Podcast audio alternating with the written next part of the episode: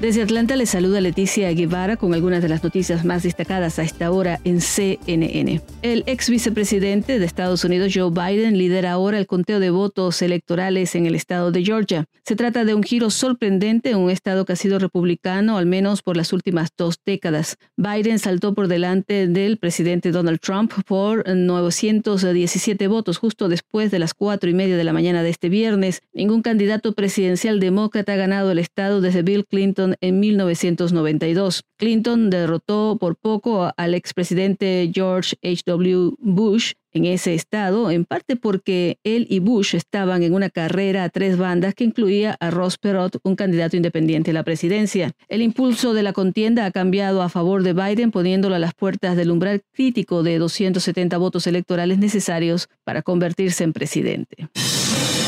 Al menos cinco muertos y once desaparecidos deja la depresión tropical ETA en Panamá. Así lo informó a CNN el director nacional de protección civil Carlos Rumbo. Las víctimas, según el funcionario, son tres menores de edad y dos adultos, todos varones. Se tiene la esperanza de que los desaparecidos estén en algún albergue. Esto ocurrió, dijo, con una persona que supuestamente estaba desaparecida y luego fue ubicada en un refugio. Ya en Guatemala, ETA dejó al menos 50 muertos, según informó el presidente de ese país, Alejandro Yamatei.